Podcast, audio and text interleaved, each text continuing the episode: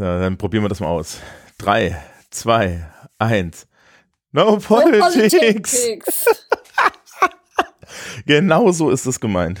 Guten Tag, meine Damen und Herren, zur ersten echten Folge von No Politics. Ähm, was habe ich das genannt? Die Nerd-Matinee. Und ihr habt das schon gehört, bei mir ist Sam. Hallo. Hallo. Hallo. Ähm, und bevor wir irgendwie mit unserem Thema losfinden, ich habe die Folge Warum das hier genannt und die Leute müssen sich das dann anhören, damit sie irgendwie wissen, wo, warum das hier. Ähm, müssen wir vielleicht noch irgendwie mal klären, äh, wie, de, wie der Rahmen dieses, dieses Podcastes funktioniert. Weil du hattest schon Angst. oder, oder so. Ja, also ich meine, Geisteswissenschaften ohne Politik wird halt schwierig, ne? Ja. Also, weißt du, so ich sitze dann in der Geschichte und sag so, ja, okay, ähm, okay, ich nehme jetzt die Geschichte von Pflanzen. Also ich meine, du könntest schon länglich was über die Typografie von, von, von Türen erzählen. Das heben wir uns auf, ne? Von Häuserwänden eher, aber ja. Ja. Okay, also nein, äh, die Sendung, die Sendereihe, der, der Podcast heißt No Politics. Also es gibt ja im Englischen drei Begriffe für Politik. Policy, Polity und Politics. Ja, jetzt scheißt er gleich am Anfang klug. Ähm, und, und, und, und Policy ist der politische Inhalt, darüber darf man immer reden, man darf immer irgendwie sagen, ja, ähm, man darf immer irgendwie sagen, also ich wäre da für die Befreiung der Frau innerhalb des Haushalts. Ja, so, irgendwie für solche Dinge, das geht immer, ja. Weil, wenn, wenn ich das verbiete, dann, dann sind wir wirklich bei, mhm, ja. Also, grün ist ja okay und selbst das ist schon ein Policy Statement, ne? Ähm, also, das ist auf jeden Fall erlaubt und natürlich aktuelle Politik. Also, sprich, ähm, wir haben, glaube ich, zum Zeitpunkt der Aufnahme Ende März 2022 zwei ähm, ja mehr oder minder große Katastrophen, die uns jetzt hier in Mitteleuropa direkt oder mittelbar betreffen und die alle Leute in, in Aufregung versetzen und die wären dann zum Beispiel nicht erlaubt. Ja, deswegen erwähne ich sie auch nicht. Oder zum Beispiel ähm, irgendwie, ich habe vorhin auf Twitter gesehen, dass eine äh, Partei, die in der deutschen Regierungskoalition ist, ja, im Streit um eine dieser großen Sachen, die da passieren, irgendeine Sau durchs Dorf treibt und das ist nicht Thema. Ja, auch die Namen von PolitikerInnen, die aktuell irgendwie in Amt und Würden und in Entscheidungsfähigkeiten sind, sollten eigentlich nicht fallen. Ja, also die ganzen Politikerwitze und Anspielungen und so weiter sollen eben genau nicht das Thema sein, weil das hier, das hier ist so ein bisschen der Safe Space.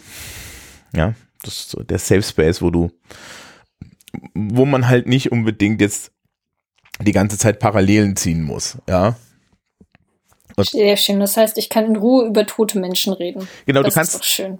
Also, ich glaube, das geht auch nicht anders ich, ich glaube, also wir, wir müssen immer über die Geschichte und so weiter reden und äh, äh, ja, oder ähm, ich finde das auch okay, weil ich habe ja irgendwie schon so langfristig auch geplant, dass, dass hier so ein bisschen die, die Spielerei stattfinden soll. Ja, also so, so Nerd-Kram. Ja, was wir beide ja auch so nebenbei miteinander schon tun. Und ähm, dann ist es vollkommen okay, sagen wir mal, ähm, äh, Probleme mit Rassismus ja, in einer Fantasy-Welt zu thematisieren. Was nicht okay ist, wäre, wenn jemand in der Outtime dann erstmal eine halbe, eine halbe Stunde irgendwie sich über, äh, über das aktuelle Gesetz von dem und dem oder äh, Politiker A, B und C aufregt. Ja, also ich, ich, ich möchte im Endeffekt so eine Linie da drin haben, dass wir uns einmal wenn wir uns schon mit Menschen der Welt und, und allen möglichen menschlichen Artefakten und so weiter beschäftigen, uns eben nicht in dieser unmittelbaren, gehetzten Aktualität der aktuellen Politik, also der Politics, des politischen Pro Prozesses verfangen, sondern dass wir da ein bisschen rauskommen. Also ich kenne das auch von anderen Podcasts, die dann äh, dezidiert Folgen haben, die politikfrei sind. Und das hier soll im Endeffekt auch politikfrei sein. In dem Sinne. Das klingt dann doch machbar. Ja, ja, also das ist überhaupt kein Problem. Wir können uns, wir können uns problemlos ein, ja, drei Stunden lang darüber lustig machen, wie Prostitution im, Vened im Venedig des 18. Jahrhunderts gehandelt wurde, ja. Ähm, und da sind wir eigentlich auch schon bei dem Thema, warum ich dich hier herangeschleppt habe. Weil. Ich sagen, meine Eminenz wurde verlangt. Deine Immanenz. Oder so, keine Ahnung. Also, ähm, vielleicht machen wir an der Stelle erstmal. Liebes Publikum, das ist Sam. Sam, stell dich vor. Äh, hallo, ich bin Sam. Ich bin das, das offizielle geisteswissenschaftliche Non-Binary Pixie. ähm, aus dieser Schublade kriegst du mich nicht mehr raus. Das ist schön. Und äh, ja, ich studiere Geisteswissenschaften, also Geschichte und Kunstgeschichte und äh, ich darf euch anscheinend heute irgendwas erzählen. Nein, du sollst mit mir reden. Das Oder ist kein so. Vortrag. Genau. Ähm, ich habe ja auch Geisteswissenschaften studiert. So ist es ja nicht. Ja, ich habe ja wenig anderes als Geisteswissenschaften studiert, wobei das stimmt nicht, ich habe Sozialwissenschaften studiert. Aber ich sagen, du hast doch Sozialwissenschaften studiert. Genau, also habe ich, ich habe das nie in der Öffentlichkeit erzählt. Soll ich dir, soll ich dir erzählen, was ich wirklich studiert habe, um ein Lehr um Lehrer in Englisch und Politik zu werden? Ich dachte einfach Anglistik auf Lehramt und dann noch äh, Literaturwissenschaften im Nebenfach. Nee, also Anglistik ah, okay. ist englische Literaturwissenschaft. Ähm, du, du, also zumindest zu meiner Alright. Zeit, und das war noch vorm Bachelor, brauchte man Scheine in Anglistik und Amerikanistik, das konnte man sich aussuchen, ob englische oder äh, englische oder amerikanische Literaturwissenschaft. Ähm, sagen wir es mal so, da geht so ein kleiner Schismus durch. Wir, wir, wir sprechen darüber nicht näher, außer es wagt sich ein Amerikanist hierher. Ähm, also äh, dann musst du Sprachwissenschaften studieren, weil ansonsten hast du ja keine Ahnung. Das führt dann immer dazu, dass meine Schülerschaft so da sitzt mit, mit warum redet ihr jetzt wieder vom Altenglischen? Mhm. Ja, so. Äh, und dann hast du tatsächlich noch die, die, die Vermittlungswissenschaft, Didaktik der englischen Sprache und dann hast du noch so Kurse äh, zur Sprachausbildung und das ist nur Englisch. Und Mhm. Und das zweite Fach, Politiklehrer respektive Sozialkunde hieß das ja damals, dafür studierst du dann nochmal, äh, musst du Hauptseminarscheine in Soziologie abliefern und Hauptseminarscheine in Politikwissenschaft. Und Politikwissenschaft hat drei Gebiete. Politische Philosophie, internationale und Systemlehre und die Soziologie hat auch nochmal irgendwie so drei Gebiete.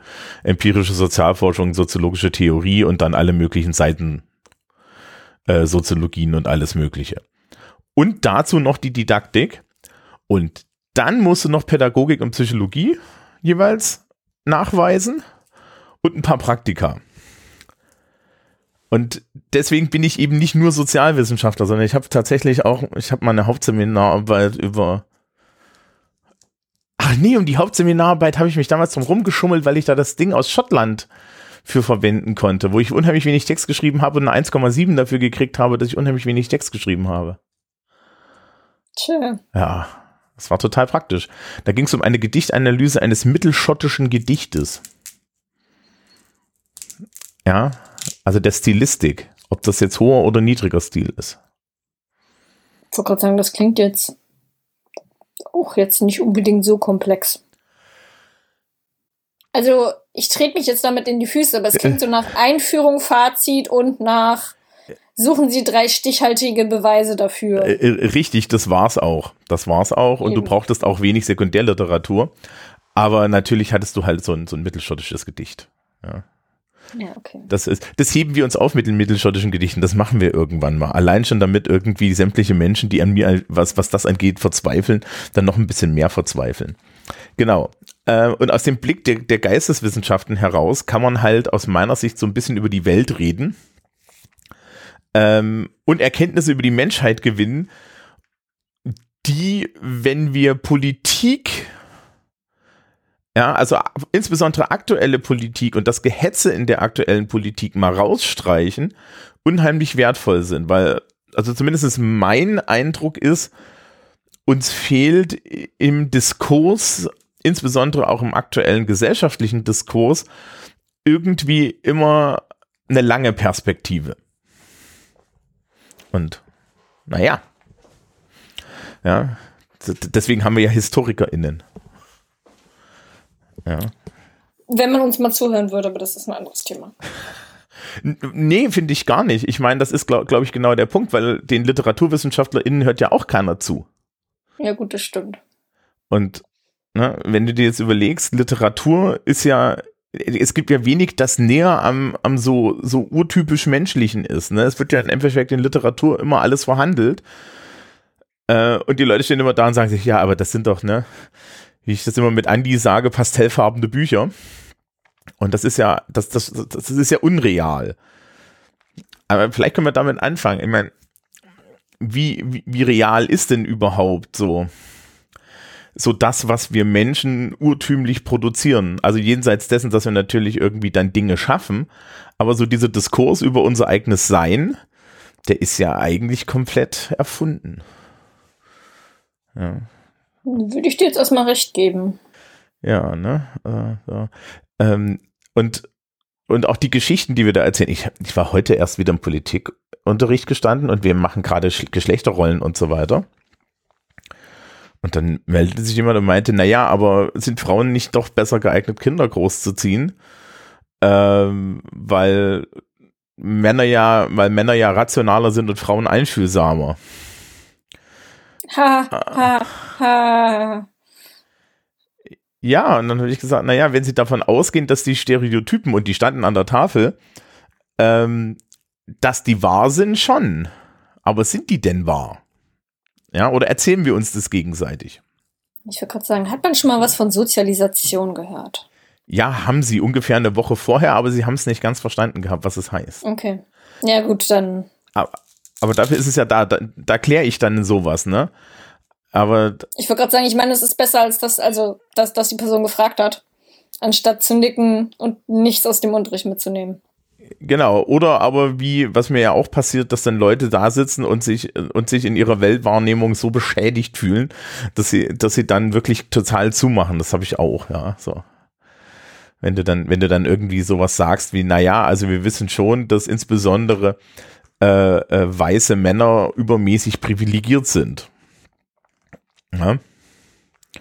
Und ähm, dann, dann, dann sitzt da halt äh, im Endeffekt the, the fitting specimen, ja, und mit, mit diesem, mit diesem abschätzigen Blick, ja, jetzt will der, ja, jetzt, jetzt sagt er uns wieder, dass er, äh, äh, dass wir alle scheiße sind, was ja nicht stimmt, ja, das ist ja, das, ne, das, das ist ja im Endeffekt erstmal nur eine nicht wertende Aussage. Aber zum Beispiel die Tatsache, dass wir solche Aussagen nicht mehr nicht wertend äh, äh, annehmen können. Das ist eigentlich aus meiner Sicht wieder das Fehlen der geisteswissenschaftlichen Komponente, nämlich dessen, was man mal so früher so, so Bildung genannt hat. So diese, diese, diese Deutungsmöglichkeit der Welt. Hm. Ja. Und, und dafür müssten wir dann ja in der Schule irgendwie mal wieder Literatur lesen. Oder, oder auch Literatur freier lesen. Ähm, ich wollte gerade sagen, ich glaube eher, wenn, wenn wir dann mal wieder Literatur lesen würden, also ich meine, man liest ja immer noch in der Schule, zumindest ich habe noch in der Schule gelesen, ist es dann eher doch die Frage, welche Werke man lesen könnte, sollte, möchte. Ja, äh, ich habe mein, meine Vorklasse, die, die lesen jetzt gerade die Schachnovelle. Und was zeichnet dieses Werk aus? Dass ich noch nie davon gehört habe. How dare you? Das ist so, das ist, äh, äh, das ist so ganz, das ist, das ist, das ist bekannt und es ist so bekannt, dass ich den Autor oder die Autor, es ist ein Autor, ja, ähm, braucht man sich ja nicht denken, das ist, es ist vor 19, äh, es ist vor 2000 und, ähm, das ist von Stefan Zweig.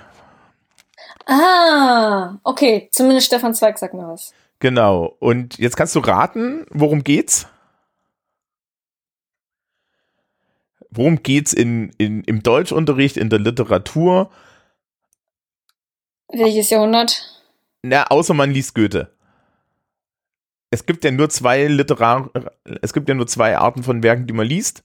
Ich wollte gerade sagen, doch irgendwie das, das, das Leiden von jungen Männern. Ja, also oder oder oder halt so Goethe. Äh, oder wie wie schön doch junge Frauen sind, auch wenn du so viel zu alt für sie bist. Ja, nee, also so generell so diese, diese Goethe-Literatur, ne, diese, diese Weimarer Klassik-Zeug, ne, du, du kannst auch, du kannst, du, du liest auch Schiller, ja, Kabale und Liebe und so Zeug. Ähm, Und das ist eine Kategorie. Weimarer Klassik gibt es immer. Und dann gibt es zwischendrin immer noch was. Romantik wird auch immer gelesen. Hier so Effi Briest. Und dann, in dem Moment, wo es ins 20. Jahrhundert geht, gibt es nur noch ein Thema. Krieg. Nazis. Aha. Ja, Nazis, okay. Nazis und äh, die deutsche Schuld im, nach dem Zweiten Weltkrieg. Ja. Und die Schachnovelle beschäftigt sich natürlich auch damit, weil die ist ja dann im Zweiten Weltkrieg irgendwie, ja, ähm, ist, ist da auch entstanden und es handelt sich dann halt, es geht dann halt immer nur um dieses Thema. Und du hast dann die Schülerschaft, die wirklich ermüdet dasteht und sagt, wir wollen es nicht mehr hören, weil es auch natürlich immer auf eine Art äh, produziert wird, die dann so, so belehrend ist. Ja. Mhm. Also ich meine, die Literatur an sich ist ja schon belehrend.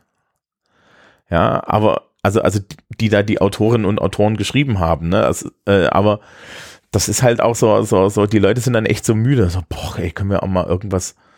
Ja, und wenn du dann in Englisch um die Ecke kommst und sagst, wollen wir Snow Crash lesen, dann sagen sie alle, oh ja!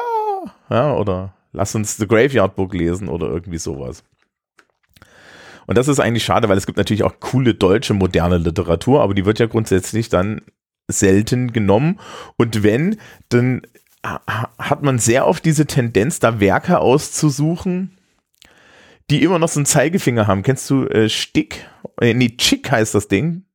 Ja, das habe ich tatsächlich gelesen. Ja. Das war tatsächlich gut.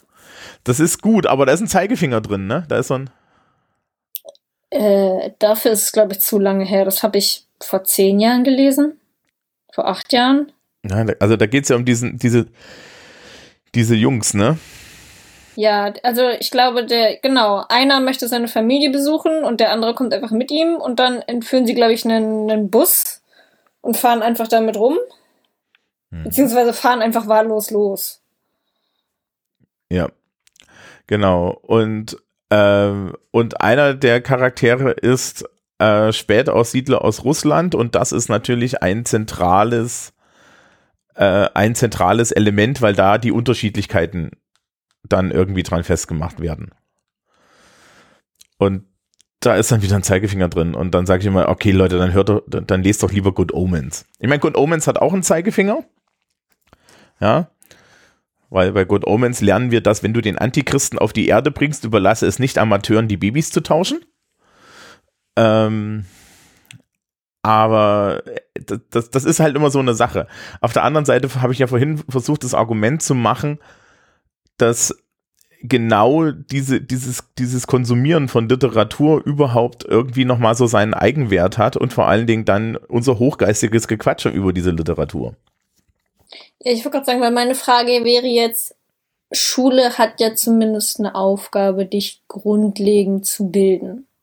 Ergo, du hast zumindest irgendwie, ich sag mal in Anführungszeichen, einen Lehrauftrag, äh, Schülern irgendwie zumindest Werkzeuge in die Hand zu geben, wie sie mit der Welt umgehen, weshalb ich dann denke, okay, Chick ist sicherlich eine bessere Wahl als die Räuber. Weil zumindest Chick dir dann irgendwie rein theoretisch beibringen sollte, dieser Mensch ist anders als du, aber dieser Mensch ist gleichwertig. Ja, okay, also das nehme ich auf jeden Fall. Das nehme ich auf jeden Fall. Ne? Die Frage ist halt auch immer, inwiefern ähm, ist, und ich habe das Buch jetzt nicht gelesen, ähm, inwiefern ist der, der Zeigefinger oder so, ist der offensichtlich oder nicht, ne? Also nach meiner Erinnerung war, glaube ich, tatsächlich gar nicht so mahnend. Also ja, es wurde hin und wieder mathematisiert, aber es war, glaube ich, mehr auf einer Ebene von eher, das ist so als, das ist so, es müsste anders sein und hier hast du jetzt einen zehnseitigen Exkurs, weshalb? Ja, okay, das kann man dann nehmen, ne? Ähm, ich glaube, es war dann doch eher niedrigschwellig. Aber wie gesagt, dass ich das Buch gelesen habe, ist acht Jahre her. Genau. Ich, ich habe gerade mal unseren entsprechenden Lehrplan aufgeklickt. Ja, da steht dann als Kompetenzerwartung bei literarische Texte verstehen und nutzen erfahren Literatur als Möglichkeit der Begegnung mit anderen Zeiten, Gesellschaften, Kulturen oder Milieus. Das wird besonders witzig, wenn du dann unten liest, äh, ja, erschließen exemplarische Texte des 20. und 21. Jahrhunderts. Ja, äh, mit Zeitbezug und Leitideen und mindestens eine epische oder dramatische Ganzschrift aus dem 20. oder 21. Jahrhundert. Ja, eine Filmanalyse wird auch empfohlen. Also das ist ja gar nicht so schlecht, aber das Problem ist dann, was ausgesucht wird. Ja, ja. da würde ich dir dann definitiv zustimmen. Ja, also es wird dann, es wird dann doch immer wieder so Sachen ausgesucht. Ich, wir haben dasselbe, wir haben einen ein English Book Club an der Schule. Und die machen das jetzt ganz schlau. Die haben im zweiten Halbjahr zu den SchülerInnen gesagt, hier, liebe Kinder, ähm, ihr sucht euch jeder einfach ein Buch aus, das ihr selber beschreibt und das ihr lest und da, das ihr dann vorstellt. Und im ersten Halbjahr haben sie Thug gelesen. Ich weiß nicht, ob du das kennst. The Hate You Give. Ja. ja. Äh, ich habe es aber nicht gelesen. Ach, das ist nicht so schlimm. Ich auch nicht. Ja. Ähm, also das ist ja, dem entziehe ich mich ja dann auch, ne? Ähm, und das ist halt, ne, das ist dann, das ist im Endeffekt dieselbe Kategorie von Literatur, die man dann SchülerInnen anbietet, weil das halt, es thematisiert ja diese, diese amerikanische Gang Violence und diesen Kram, ne? Mhm. Und dann ist, äh, äh dann ist das auch so ganz häufig. Lustigerweise, das andere, was sie irgendwie gelesen haben, das in der 13. Klasse haben sie One of Us is Lying gelesen. ich wiederum total super fand. Ja. Ich wollte gerade sagen, das kenne ich tatsächlich so gar nicht. Ähm, One of Us is Lying ist so ein Teenage-Drama, das in, insofern total geil ist, weil es ist gleichzeitig ein Murder-Mystery. Also, uh. ähm, fünf, ich glaube, es sind fünf Teenager, werden in einer Schule in Detention geschickt. Einer stirbt und die, einer, ja, und einer von den anderen muss es gewesen sein. Und dann entspinnt sich daraus so halt so ein richtiges Sozialdrama. Ne? Sowas finde mhm. ich dann cool. Ich meine, du kannst dann halt auch alle Sachen thematisieren. Da ist zum Beispiel eine Figur dabei, die ist, ja, das ist äh, Closet Gay und so, ja.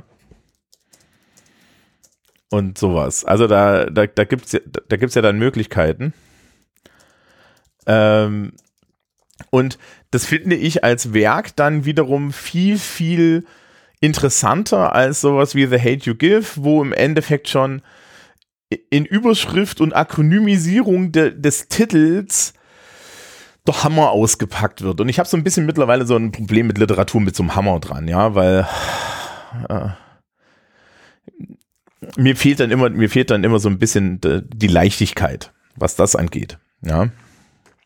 Man kann ja, man kann ja auch in die, die Geschichte mit Leichtigkeit gucken. Das, das, das, ich genieße es ja bei dir immer, wie du dich, wie du dich dann so, so schön, so, so schön in, irgendwas hinein nördest und man dann so sich denkt, ja, mit, okay, irgendwie im, im, im, in so und so vielen Jahrhundert gab es, was war, was war das mit den, was, was war das mit, äh, mit Jesus und den, du hattest letztens irgendwas mit, Penis, war das das, war das das Baby und der Penis des Babys, des Jesus-Babys? Ach ja, ja. Mhm. Äh, jedes Mal, also es gibt auf Mittel, nicht nur mittelalterlichen Gemälden, aber ich sag mal christlicher Kunst, äh, zwei verschiedene Darstellungen von Jesus als Baby. Einmal mit Penis und einmal ohne Penis. Und ohne Penis ist der Jesus, der äh, quasi noch der Heilige Geist ist und der Penis mit, äh, der, der Jesus mit Penis ist dann der Jesus, der quasi schon irdisch geworden ist, also ein Mensch. Ja, und jetzt werdet ihr, wenn ihr in Kirchen steht, bitte immer an mich denken. Weil ihr kriegt diesen Gedanken nicht mehr aus dem Kopf. Ja, äh, ja, aber ich meine, also, also jetzt, jetzt, daran kann man eigentlich mal schön durchexerzieren, warum das, was, äh, warum wir hier reden, ja, also warum ich sage, so geisteswissenschaftliche Literatur und kunsthistorische Betrachtung bietet uns einen Mehrwert und bietet uns vor allen Dingen Perspektiven, die wir ansonsten nicht kriegen, weil das ist halt einfach mal tot spannend und gleichzeitig sagt es dir so unheimlich viel über die Zeit, in der das gemacht wurde ach Gott, ja auch die ganzen mittelalterlichen Buchmalereien, weil man hat ja, also ein, so mittelalterliche Stundenbücher, also so Gebetsbücher, haben ja meistens einen zentralen Textblock und da, da drumherum gibt es ja so Malereien. Meistens sind sie zur Zierde und es ist tatsächlich recht selten, ähm, dass das wirklich ein sozialer Kommentar war zu irgendwas, sondern es war tatsächlich mehr zur Deko. Aber da hast du halt auch teilweise ne, die Ritter, die irgendwie Schnecken erstechen. Und da hat man mittlerweile herausgefunden, ja, das steht für was, aber man hat auch teilweise einfach nur äh, super viele Fäkalien. Und damals hatten Menschen halt einfach ein unfassbares Fable für Fäkalhumor. das, das war einfach so. Selbst am Hofe. Das fanden die total witzig. Ich glaube auch, die Leute fühlten sich, die waren natürlich auch davon umgeben, ne? Also das ist ja dann ja. das andere. Du kannst ja, ähm, ich habe irgendwie, genau, ich habe jetzt ja über, über Geschlechterrollen geredet und dann habe ich mal in den Raum hineingefragt, ähm, meine Lieblingsfrage zum Thema Familien. Äh, Liebes, liebe Schülerschaft, was glaubten ihr, wie sah eine Familie im Mittelalter aus? Sagen wir mal so 14. bis 15. Jahrhundert. Und dann wurde ich groß angeguckt und dann meldete sich jemand und meinte, ja, zwei Eltern, viele Kinder. Nö, zwei bis drei. Richtig. Komm, erzähl, du, du musst es erzählen, weil du bist vom Fache. Ähm, naja, damals hatte man ja gar nicht so viele Ressourcen, einfach so viele Kinder großzuziehen. Ja, also Und vor allen Dingen, ne? also wenn, wenn, ja, A, das und B, selbst wenn du viele, viele Kinder bekommen hast, sind die meistens dann ja auch alle weggestorben. Ergo, du hast nur zwei bis drei höchstens durchgebracht, also so wirklich groß. Also die meisten sind dann ja irgendwie schon mit eins mhm. gestorben, wenn überhaupt. Genau, also. Und das kam dann ja erst sehr viel später. Also unheimlich große Kindsterblichkeit, ne? Also man hat irgendwie, weiß ich nicht, von, du hast, im Endeffekt hat eine Frau schon zehn Kinder bekommen, aber drei haben es überlebt und sowas und und man konnte halt auch gar nicht mehr ernähren. Also das ist ja dann das nächste. Ja. Ähm, und die, Vielfamili die Vielkinderfamilien sind dann eigentlich erst in der Industrialisierung gekommen, weil da war es auf einmal rational, möglichst viele Kinder zu haben, die man ins Kinderbergwerk schicken konnte. Ja, und die dann halt eine Altersvorsorge waren. Ja. Ja. Weil das Ding ist, im Mittelalter war ja auch, dass du, oh Gott, ich weiß gar nicht mehr, wie alt du wär, wie alt du werden musstest. Aber ich glaube, wenn du irgendwie über zehn Jahre alt oder so alt warst, dann hattest du tatsächlich auch eine relativ hohe Chance, wirklich alt zu werden. Also was heißt alt? Also jetzt immer noch 40. nicht 80, aber ja, so 40 bis 50. Und ich meine, das ist dann ja doch schon ja. alt, in Anführungszeichen. Ja. Oder älter. Ähm, Genau, also äh, und, und da wirst du dann groß angeguckt, ne? Äh, weil ich weiß, dass es zum Beispiel so Familiengeschichte im Geschichtsunterricht auch kein Thema ist. Aber dieser Kontext fehlt uns natürlich komplett.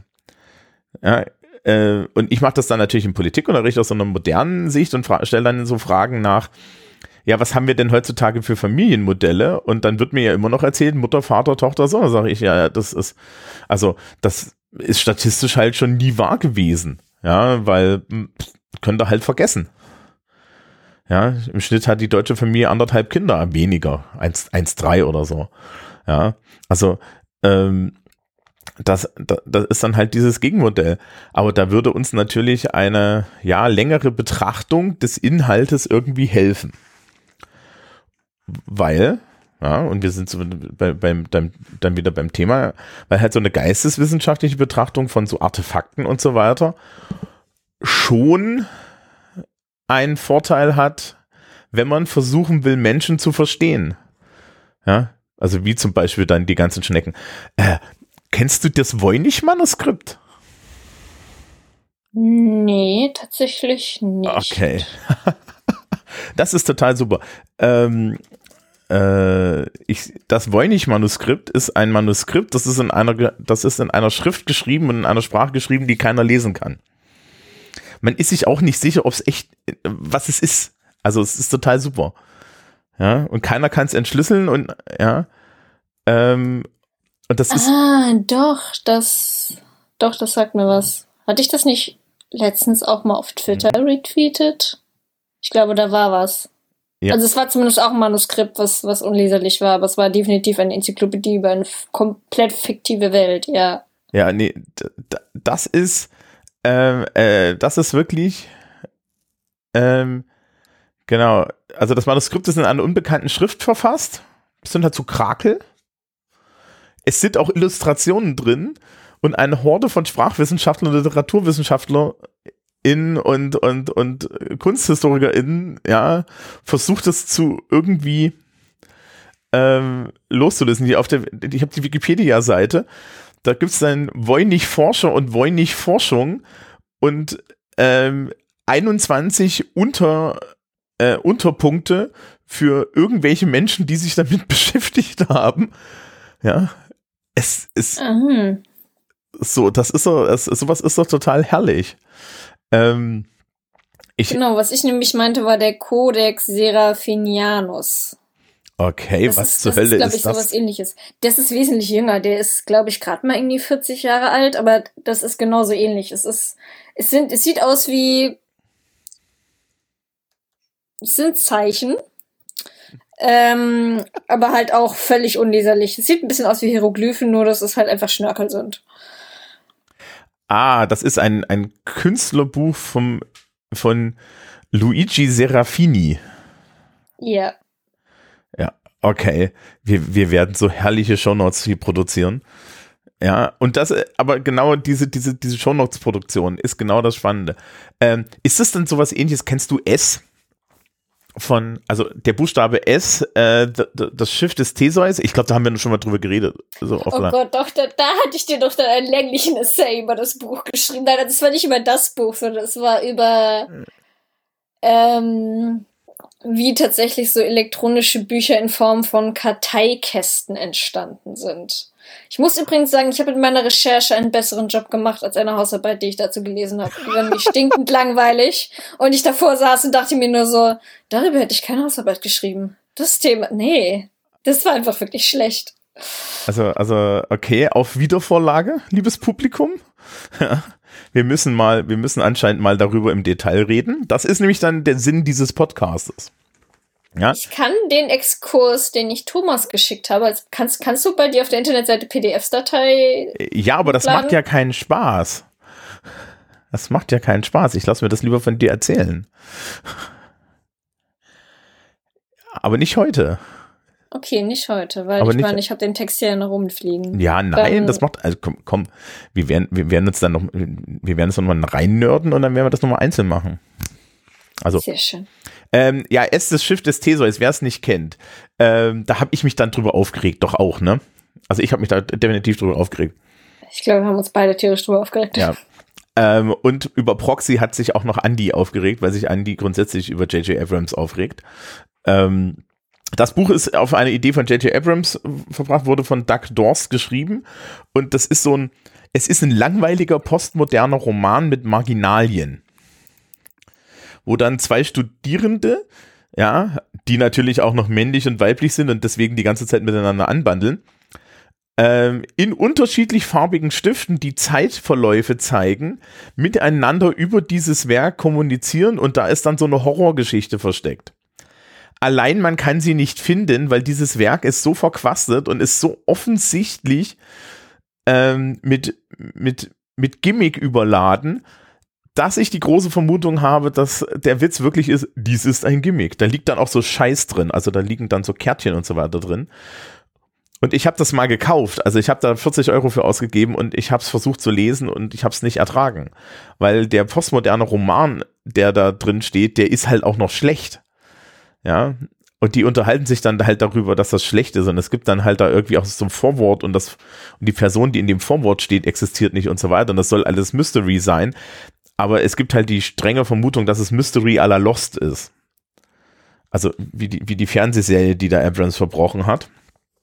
Ähm, ich wollte gerade sagen, also ein bisschen Lost ist okay, aber irgendwann ist man tatsächlich dann selbst Lost und es wird irgendwann verwirrend. Ja, der hatte dann ja hinten raus, ähm, der hatte dann ja hinten raus äh, bei Lost das Problem, dass es so viel Myth-Arc aufgebaut hat und so viel Mythos, dass ähm, er das nicht mehr gelöst bekommen hat. Und das war ja dann der Grund, also, also, ne, das war ja dann der Grund, warum auch Star, Star Wars so ein Scheiß ist. An der Stelle übrigens, liebes Publikum, wenn ihr, wenn ihr mich und Andy über Star Wars ranten hören wollt, ja, also insbesondere die letzten drei Filme, äh, äh, verlinke ich euch die Weltenwanderer-Folgen dazu. Äh, da ist dann auch der entsprechende Rant über J.J. Abrams und die Tatsache, dass er nicht anständig schreiben kann drin. Ja.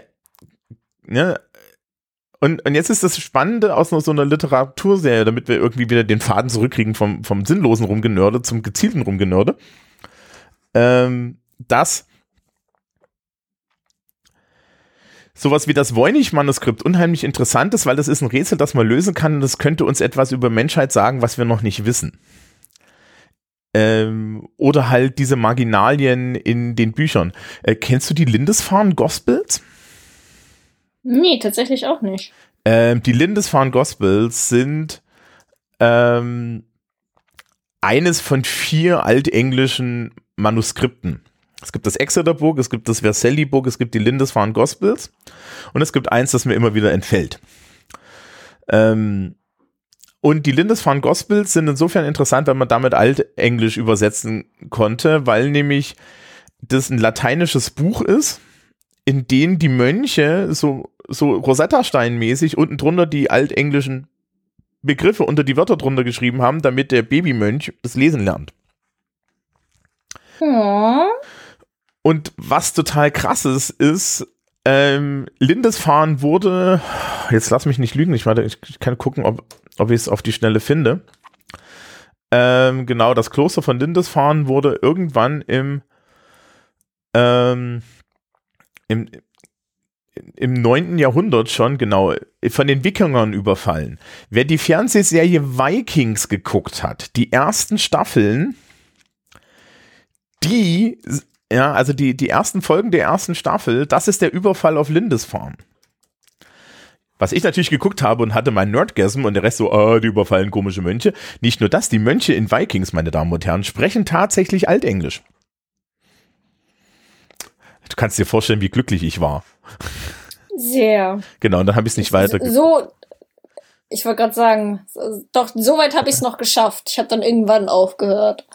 Ich glaube, so ab der fünften Staffel oder so. Genau, und äh, was, die, was die Wikinger gemacht haben, ist, die haben die, das Ding war vorne komplett einmal mit Edelsteinen zu, die haben die Steine mit dem Schwert runtergekratzt, haben das Buch weggeschmissen. Das Buch wurde dann wiedergefunden.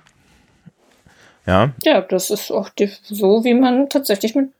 Nein, so sollte man nicht mit Raubgut umgehen, aber schön, dass sie es so getan haben. Zumindest ist das Buch übrig geblieben. Ja. Ähm, und das wurde dann halt überteilt und da gibt es zum Beispiel, ähm, äh, da gibt es zum Beispiel halt heutzutage literarische oder gibt es diese Techniken, diese Maltechniken, die heute nicht mehr gehen. Es, äh, ich, ich verlinke ein Bild. Weiß ich nicht, ob ich, ich, ich schicke dir das auch schnell, dann kannst du das auch mit angucken. Moment. Für Gott sei Maltechniken, ähm, da bin ich doch eigentlich mehr der, Spezialist für. Ähm, das ist, das ist die Frontseite des Matthäus-Evangeliums. Die gibt's auf der Wikipedia und die ist richtig krasser Scheiße, weil, liebes Publikum, wenn ihr euch das jetzt nebeneinander anseht, da sind so rote gepunktete Linien. Ja. Mhm. So. Und du weißt sowas ja. Wie sind die denn entstanden? Das weiß ich tatsächlich nicht. Ich hatte nicht so viele Seminare zur mittelalterlicher Buchmalerei, schon gar nicht Englisch. Ja, ist halt, naja, wie, wie ist die Buchmalerei entstanden? Da saß halt ein Mönch mit einem, mit einem Feder halt, mit, mit einer Feder. Ja, dann hat er das mit der Feder gemalt. Genau, der hat es einfach mit der Feder gemalt. Aber in der Präzision. Und was ist passiert, wenn er sich vermalt hat? Dann durfte es nochmal neu malen. Ja, richtig. Und das Ding ist ein Leben, ist im Endeffekt ein Leben, ne? Also das ist klar. Ich, nein, weißt du, glaube ich, glaube, es ist nicht das Leben. Ich glaube, es ist die Strafarbeit von jung, für junge Mönche, die irgendwas verbrochen haben, von wegen nicht richtig gefegt oder so. Und dann kam dann der Oberst und meinte so, so, mein Jungen. ich habe ja eine schöne Aufgabe für dich. Genau, jetzt punkte mal dieses Ding. Ähm, aber das sagt natürlich, ne, also solche Sachen sind halt total faszinierend und das ist, das kann heutzutage auch niemand mehr. Also das, das, das, das, ich glaube, erstens kriegt das niemand nervlich hin, ja, und, und zweitens ist halt aber auch so diese, diese Technik verloren gegangen. Ja, und ähm, solche Sachen sind halt total spannend, weil sie uns ja etwas über eine Welt sagen, in, zu der wir ansonsten überhaupt keinen Zugang haben. Ja, äh, aber dann wieder Dramatisierung im Fernsehen sehen, wie so dieser Überfall stattfindet.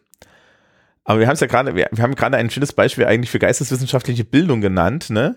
Man kann halt die erste Staffel und, und die ersten Folgen von Vikings gucken und sich denken, boah, das ist ja eine geile Actionserie. Ne? Oder aber man kann die gucken und sagen, oh, das ist ja Lindisfarne. Und, und, Historiker sagen dann einfach nur so, hm, ja, okay, ihr wisst schon, wie lange die auf dem Boot herumgeschippert sind und nicht wirklich Action da war. Ja, na gut, das kann man ja, kann man ja ausblenden. Also du musst es ja jetzt nicht in Echtzeit machen. Vikings in Echtzeit. Ich wollte gerade sagen, Vikings äh, in Echtzeit, die, die Entdeckung von Amerika, beziehungsweise Nordamerika. Genau, also. Das ist also, viel Wasser. Äh, Lindisfarne war in England, da sind sie einfach nur von Norwegen rüber. Ja, okay, das stimmt. Aber dann, dann hier äh, Live Eriksen, ne? So, so, so, wo die Leute dann halt überhaupt nicht wussten, wo sie sind und dann waren sie halt dort. Ja. Aber das macht dann auch wieder, das bietet einem dann auch wieder Analysekontext, zum Beispiel für American Gods von Neil Gaiman. Ja, weil die ersten Götter, die ersten westlichen Götter, die in den USA angekommen sind, waren halt die nordischen Götter, weil die sind nämlich schon mit den Nasen gekommen. Ja, jetzt haben wir, jetzt haben wir, jetzt haben wir schon, schon ganz viel rumgenördet, aber ich glaube, wir haben gute Beispiele dafür genannt, worauf ich hier eigentlich hinaus will oder was, was das hier werden soll. Also, ja, und, und äh, jetzt kann ich dich ja fragen, haben wir irgendwie klar gemacht, was der Wert von Geschichte und geisteswissenschaftlicher Betrachtung der Welt ist? Oder haben wir uns nur geoutet? Nein, ich glaube, wir haben schon klar gemacht, dass, dass man sich schon durchaus mit Geschichte bilden kann und auch mal ein bisschen Humor hat. Ja, naja, ähm, wenn wir jetzt so, so die Parallele in die Gegenwart ziehen, die, ich habe immer das Gefühl, dass gerade unsere unsere aktuelle äh, so Social Media Kommunikationsgetriebene Gesellschaft so furchtbar im Hier und Jetzt ist, dass selbst irgendwie solche Hinweise wie, ähm, ja, also so der aktuelle Großkonflikt, ne, der schwelt schon seit sieben Jahren.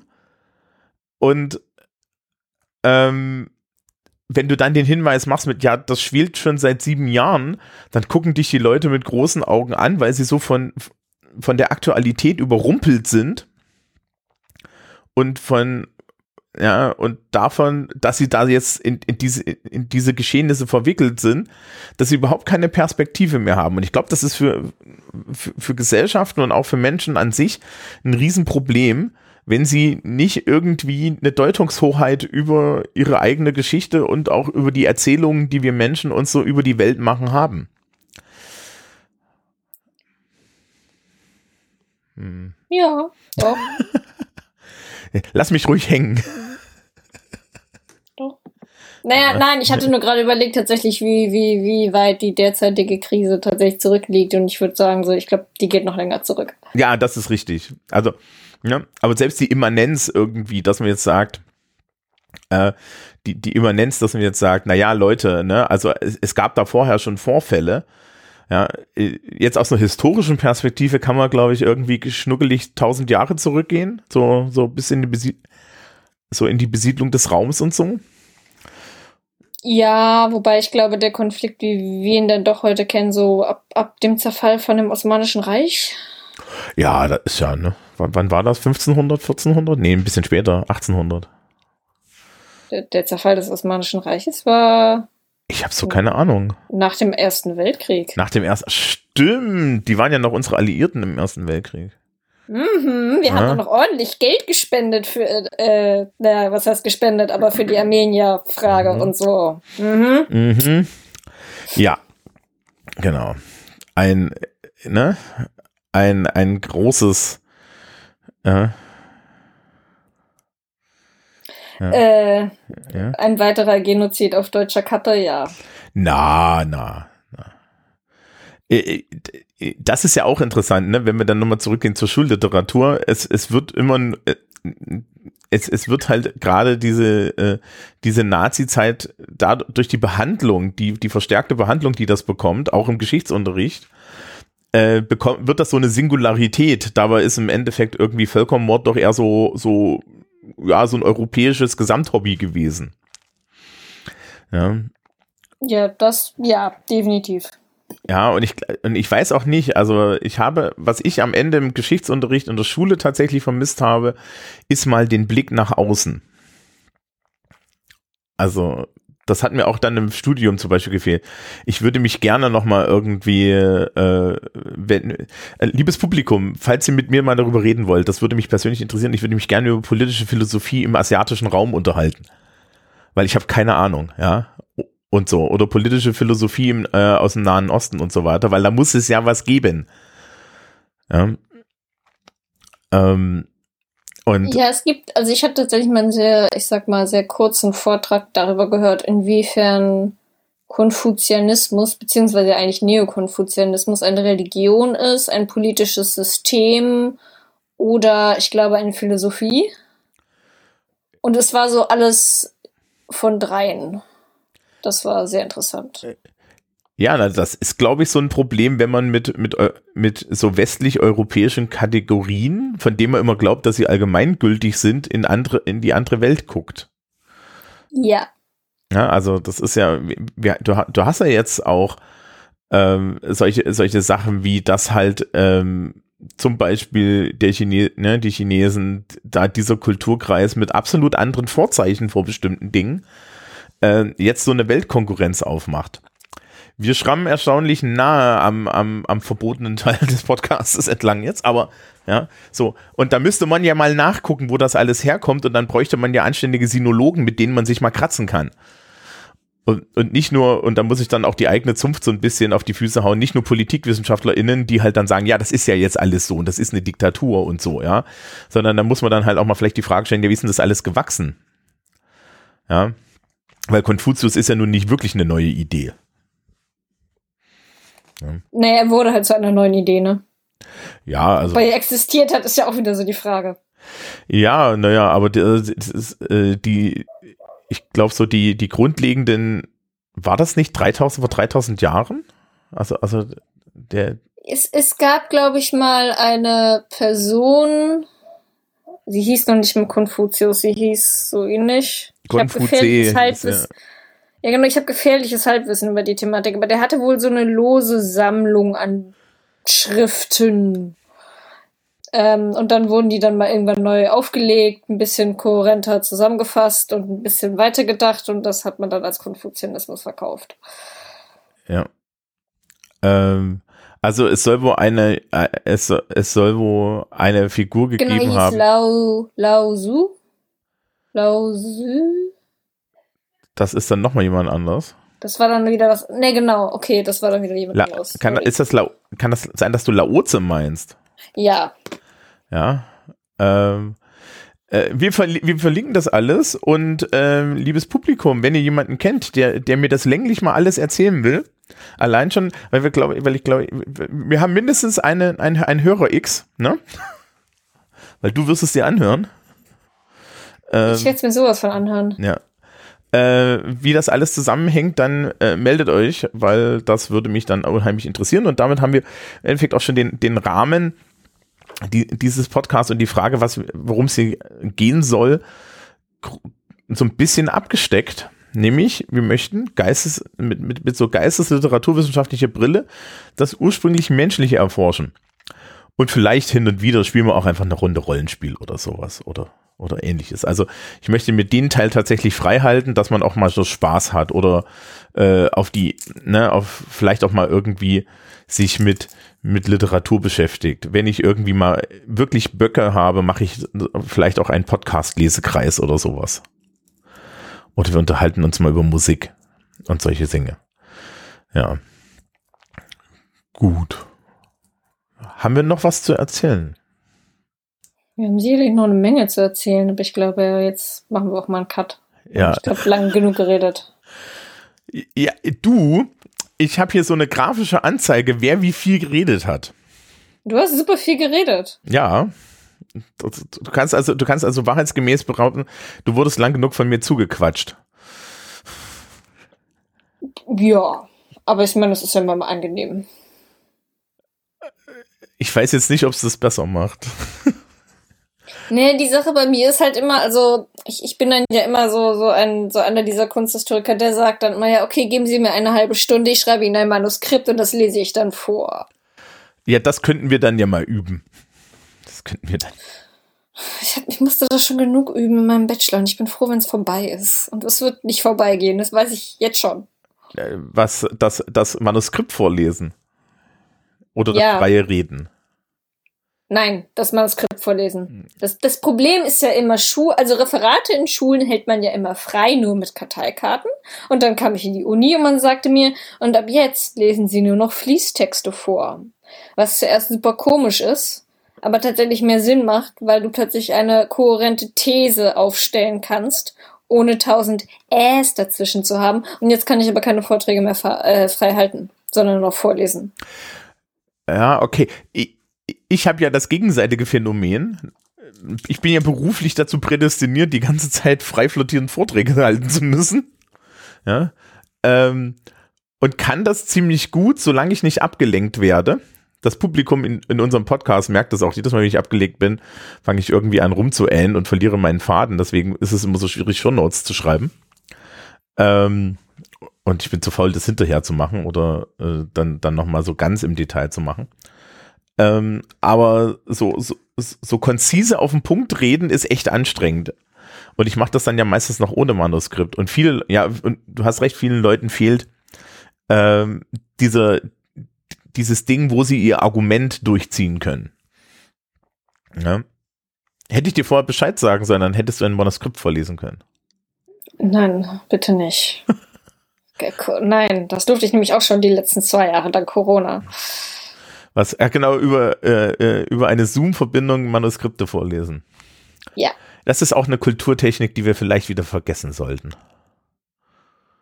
Wäre ich dafür. Ja, dafür.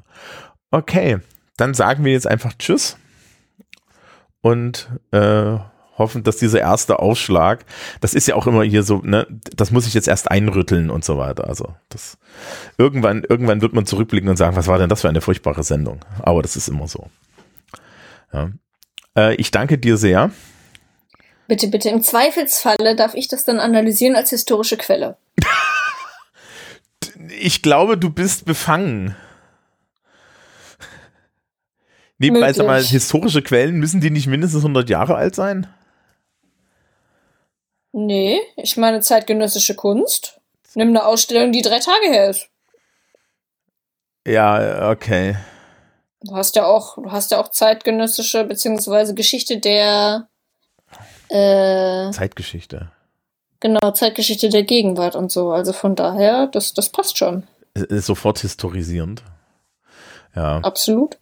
Oh, da fällt mir ein, das, das, schreiben, das, das, schreib, das schreiben wir uns jetzt schon mal auf. Ich glaube, irgendwann ist es mal gut, wenn wir beide uns treffen und durch ein Museum gehen. nur, nur, nur, nur für den Cringe, der auf der anderen Seite herrscht, wenn, wenn man mich Kunst aussetzt. Ich, ich hätte sogar schon ein passendes Museum dafür. Okay, das, das besprechen wir off-air, ja, da, weil erst ein Gag, aber äh, dann heben wir uns das auf. So, liebes Publikum, ich hoffe, ihr habt eine Idee bekommen, ähm, was, was unsere Idee hier ist. Die nächste Folge kommt irgendwann, das hatte ich schon gesagt. Und wer äh, zu irgendeinem Thema, was wir jetzt schon angerissen haben, oder zu irgendeinem anderen Thema, ja, ähm, mit mir reden möchte, hier, hier reden möchte, der melde sich einfach. Es gibt irgendwie, glaube ich, mindestens in, im, im Impressum so eine so eine E-Mail-Adresse, die kann man erreichen, oder es gibt äh, da vorne unsere mitwirkenden Dinger und da kann man mir auf Twitter und so weiter schreiben. So, dann sagen wir Tschüss. Tschüss.